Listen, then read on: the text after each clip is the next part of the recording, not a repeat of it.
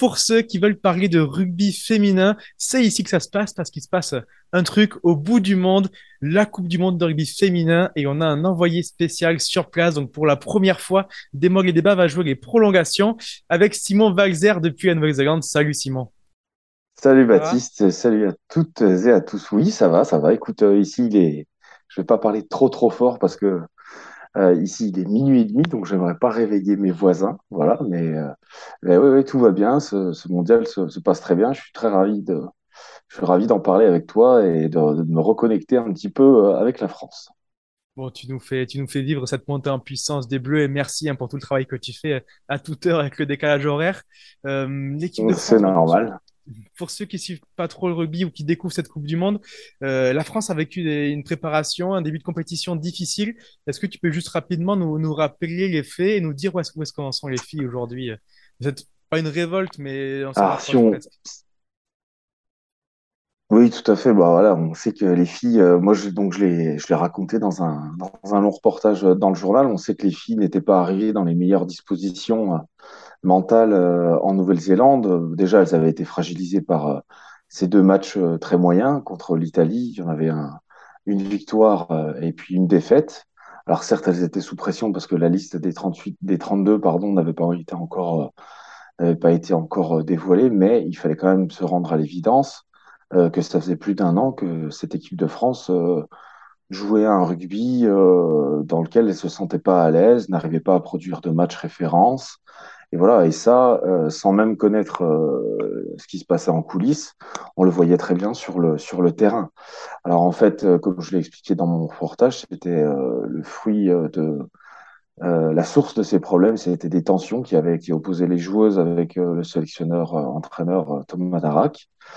Et c'était des, désaccords, notamment sur ces méthodes de management, ainsi que sur sur le, plan de jeu en fait qui, euh, qui, n'était pas vraiment partagé par, par les joueuses parce que tout simplement elles n'avaient pas vraiment le, le droit de citer euh, dans, dans la construction et dans l'application de ce plan de jeu.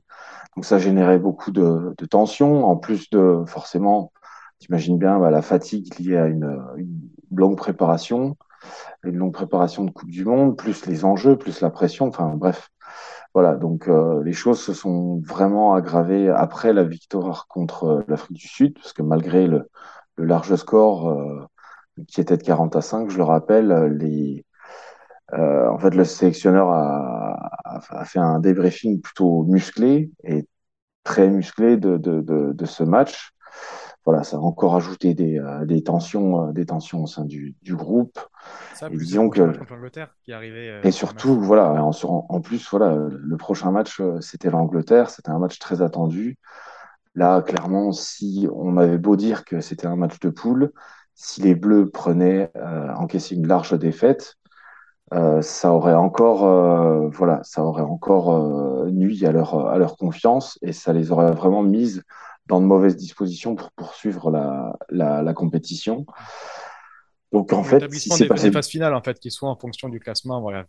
Voilà, oui c'est ça, parce que dans, dans ce mondial, on, le rappelle, il y a que trois poules, donc il faut, il fallait impérativement bien finir euh, au niveau interne, au niveau du classement. Il fallait finir le plus haut possible pour avoir le l'adversaire le, plus euh, le plus abordable. Donc euh, donc voilà, il fallait pas que que, que les Françaises se, se fassent un naufrage contre contre les Anglaises. Là, la semaine a été particulièrement agitée. Il y a eu beaucoup de, il y a eu beaucoup d'explications.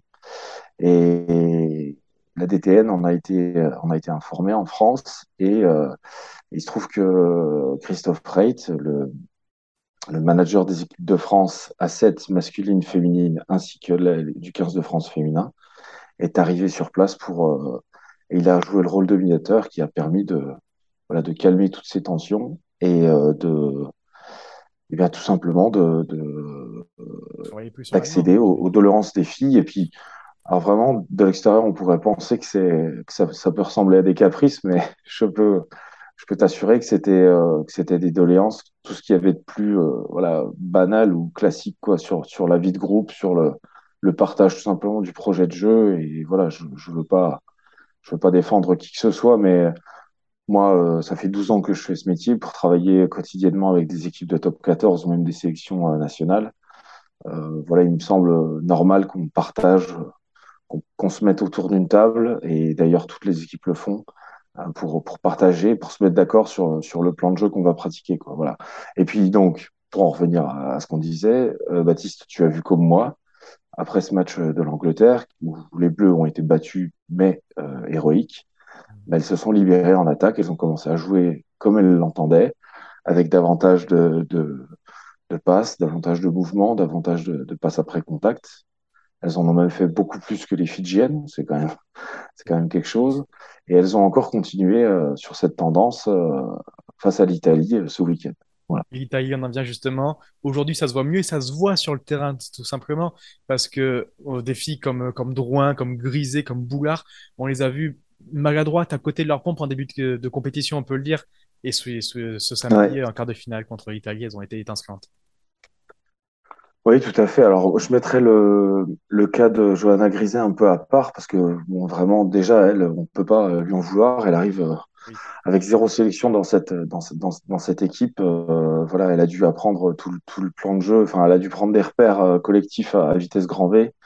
Et puis, elle, en fait, elle si elle était discrète, c'est tout simplement qu'elle pâtissait de par sa position d'allière par, euh, par le, du manque de rendement euh, offensif de, de, son équipe. Mais oui, comme tu le disais, euh, on reconnaissait pas, et même depuis plus d'un an, même pendant le tournoi, voilà, des joueuses comme, comme Caroline Drouin, au centre même, les, les centres Gabriel Vernier et puis Maëlle Philopon.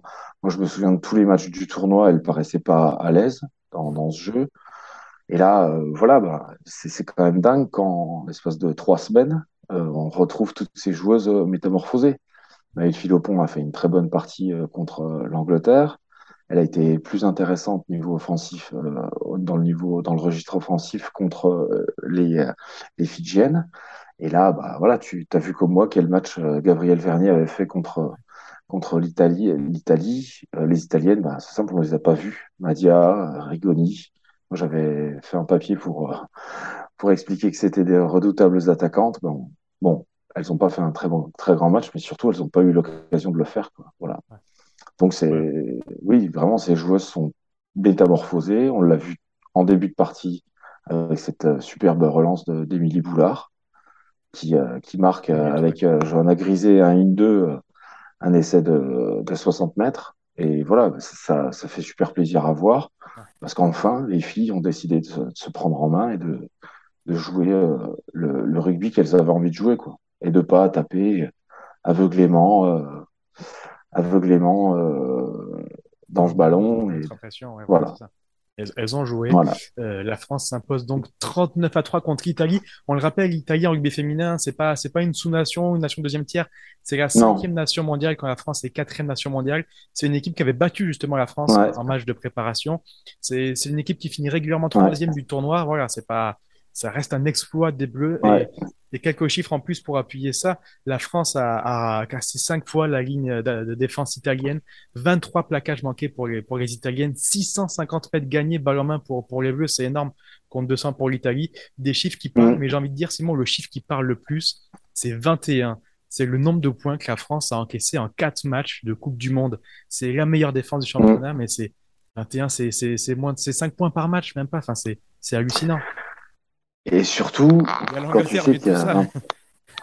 Oui, sur, sur les 21 points, il y en a 13 qui sont marqués euh, par l'Angleterre. Et prendre, ne prendre que 13 points euh, par l'Angleterre, eh ben, euh, je peux te dire qu'aujourd'hui, c'est c'est pas une performance parce que ça ferait un peu loser de dire ça, mais c'est c'est presque un tour de force, voilà. Donc les Bleus, ça fait très longtemps que ça, ça par contre, c'est une vraie constante dans, dans cette équipe même quand ça n'allait pas offensivement, elle a toujours pu euh, s'appuyer sur cette, sur, cette, euh, sur cette défense, à l'exception bien sûr de ce match, euh, ce deuxième match en Italie, où là elles ont fait des erreurs pardon, qui ne leur ressemblaient pas. mais, mais oui, c'est la, la, grande, la grande performance de cette équipe de France. On se souvient, bon, l'Angleterre, voilà, 200, 214 plaquages effectués, presque 90% de réussite euh, voilà, des filles euh, comme euh, Marjorie Mayence qui fait un 24 sur 24.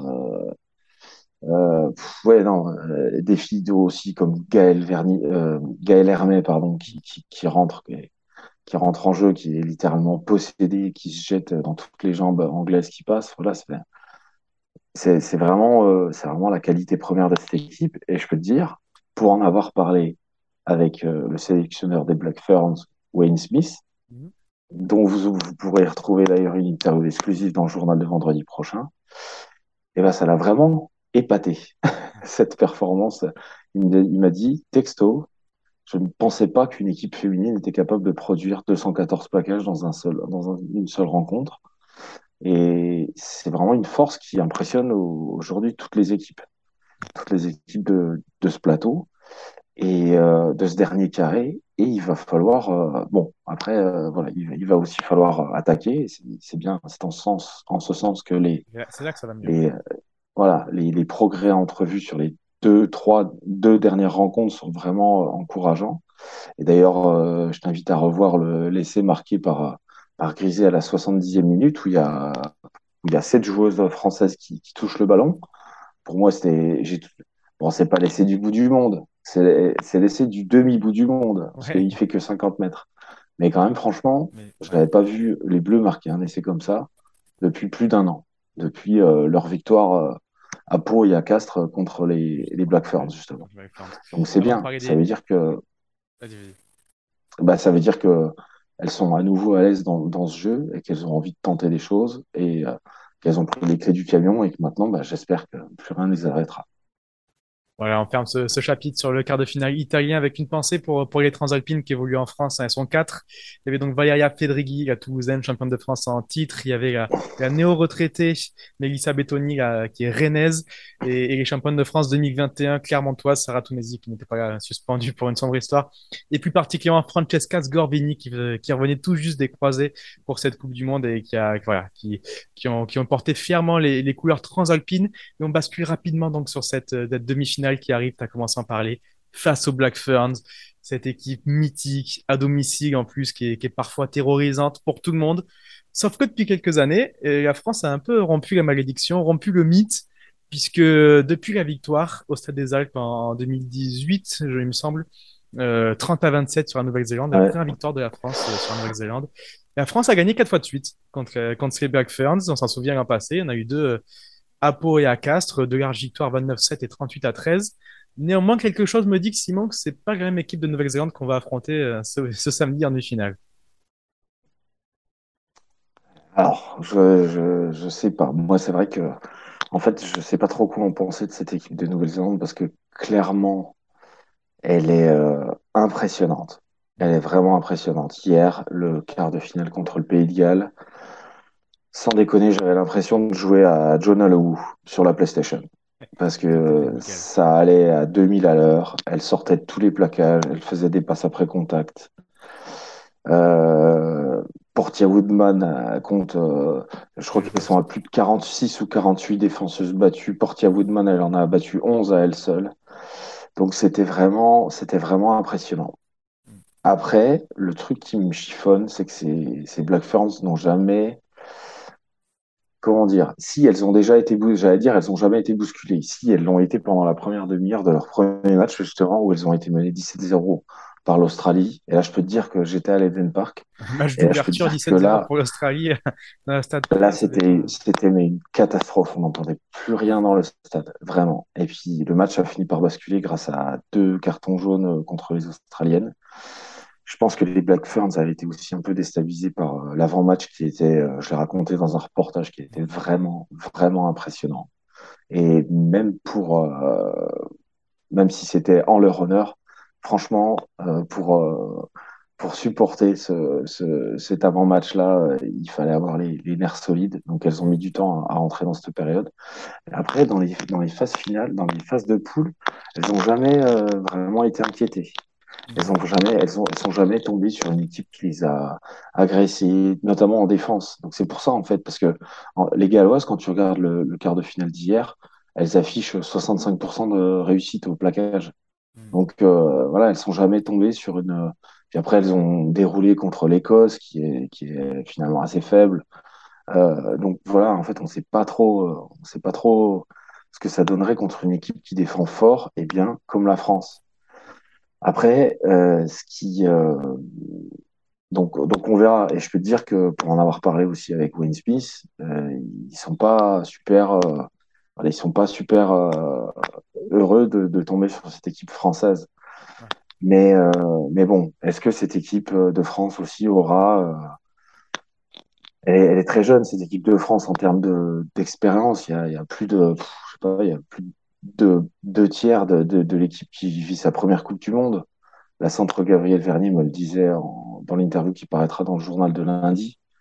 Elles n'ont jamais vécu ça. Une Coupe du Monde, un quart de finale Coupe du Monde, là, ce sera une demi-finale à l'Eden Park, à guichet fermé. Il va falloir s'accrocher, quoi. Mais euh, en tout cas, j'espère que ça donnera un, beau match de rugby et j'espère que les Bleus en sortiront vainqueurs. Simon, ce match, il s'annonce exceptionnel. On va pas se mentir sur ce début de compétition. Euh, la majeure partie des matchs étaient pliés à l'heure de jeu. Et là, c'est la première fois de cette compétition qu'on a du mal à dégager un favori. Ce, ce France-Nouvelle-Zélande à Eden Park, il a, il a tout pour être mythique. J'ai l'impression dans 20 ans, on en parlera encore de ce match, même s'il n'est pas encore joué. Il a, tout, il a vraiment toutes les cartes pour être un, un, grand, grand match de rugby. Il y a des très, très grandes joueuses des deux côtés. Tu as parlé de Portia Woodman, mais elle aura, elle aura des mm. équivalents en face. Enfin, ça s'annonce exceptionnel. Oui, bien sûr. Oui, bah, c'est sûr, c'est surtout dans les duels hein, qu'on attend, euh, qu'on attend ça. Alors, euh... Des duels en particulier que tu, que tu attends, toi, des, je sais pas, en deuxième ligne, hein, des secteurs en particulier qui, qui, qui, vont, qui, vont, qui vont décider du match ou pas? Alors, euh, ben oui, il y a un duel auquel j'avais songé. Après, je ne connais pas encore euh, la composition des, des Bleus, hein, mais mmh. il y a des, y a des duels qui seront, euh, qui seront intéressants. Il y a des duels de setistes déjà. Donc Portia Woodman contre Johanna Griset. Euh, il y a Caroline Drouin qui va affronter certainement euh, toutes ses connaissances du set, euh, Fluller, donc Woodman bien sûr, mais Toui aussi.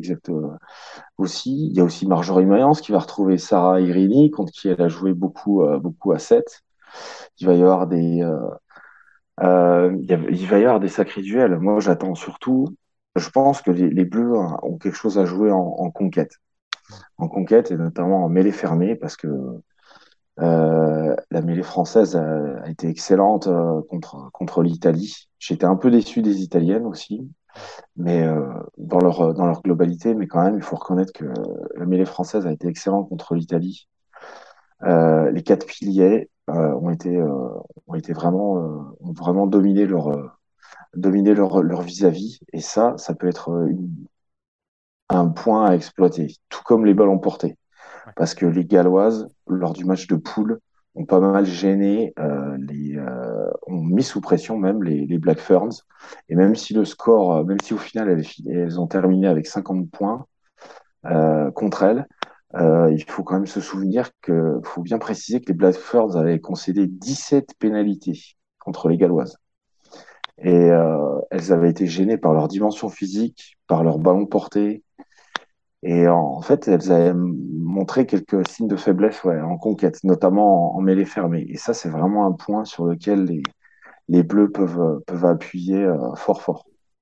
Ouais, ouais, pour, euh, pour appuyer tes propos, hein, l'Angleterre a tellement tiré les ballons portés à, son paroxysme que, que toutes les nations européennes ah, travaillent énormément ce secteur. Et forcément, quand on joue des équipes hors européennes, on a toujours un petit avantage là-dessus. Et, et la mêlée a, a toujours été une référence de ce 15 de France féminin.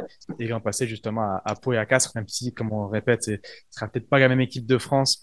On se souvient que là-dessus, mm. exemple, avait vraiment souffert malgré des, des gabarits impressionnants.